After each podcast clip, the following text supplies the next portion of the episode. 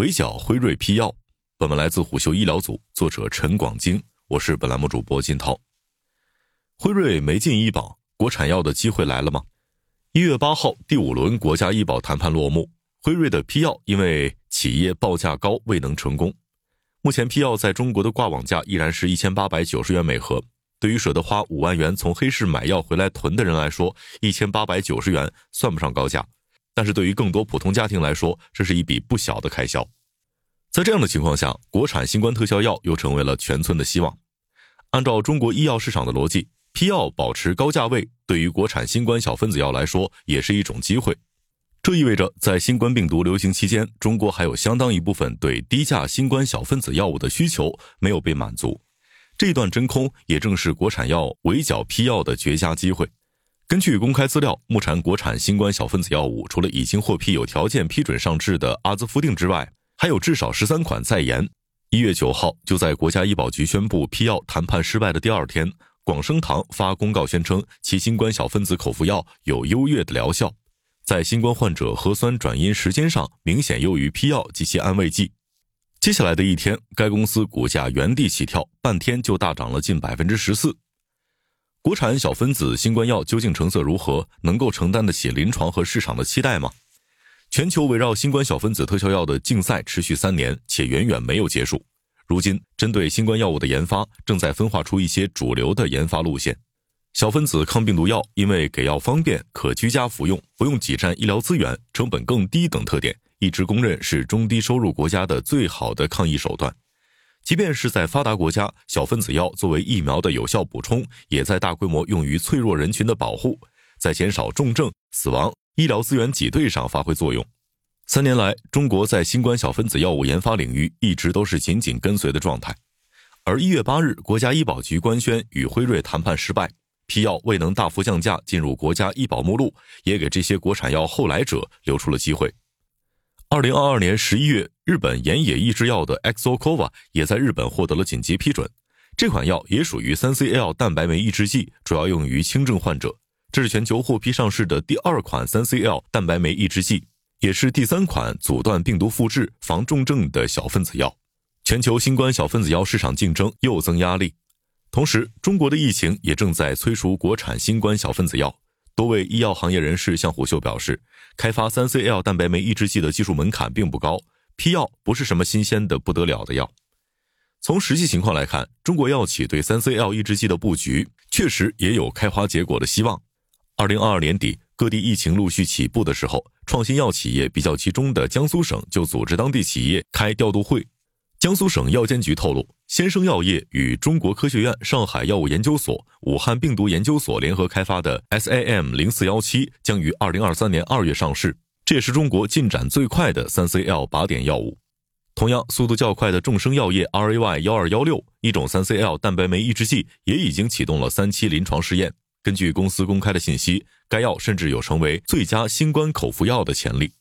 还有一些后起之秀，二零二三年一月七号。广生堂发出公告，公布一项不超过九点四八亿元的融资计划，其中就包括了一款新冠口服小分子药的研发。这也是一款三 CL 蛋白酶抑制剂，早在九月份就拿到了临床批件。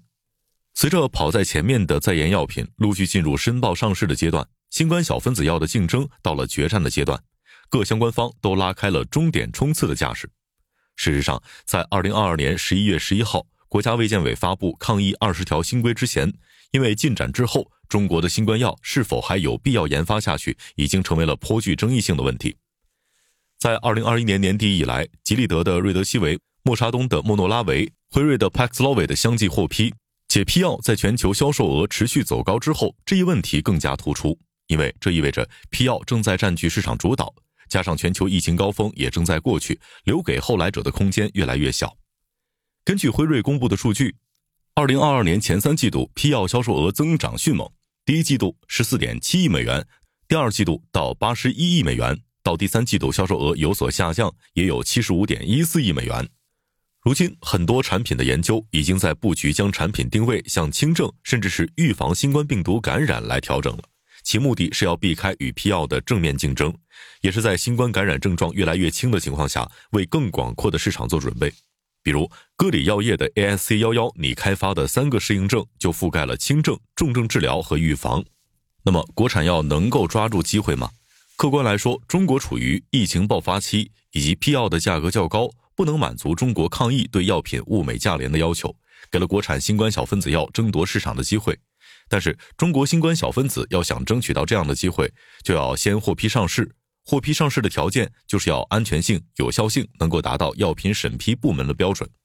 一月十一号的国务院联防联控机制发布会上，国家医保局医药服务管理司处长黄新宇表示，近期有一些新冠治疗新药在陆续申报上市，这实际上是把抗疫的接力棒交到了药品审批部门和相关药企的手里。如果国产新冠小分子药能够顺利上市，无疑是可以给患者更多的选择，药企也会有可观的回报。不过，要想真正抓住这个机会，国产新冠小分子药还是要拿出更多可靠的证据才行。批药在中国没有降价，很大程度上也是因为该药是目前全球最有竞争力的药品，在防重症、减少住院、死亡方面发挥了很重要的作用。如果有一款或者几款可以达到同样效果的药品参与市场竞争，无疑会打破批药的垄断，倒逼其降价。在批药没有降价进医保的情况下，这种有效的药物，无论是进口还是国产，只要可以降到足够低的价格，就可以凭借医保支付的优势，快速抢占公立医院这个主市场。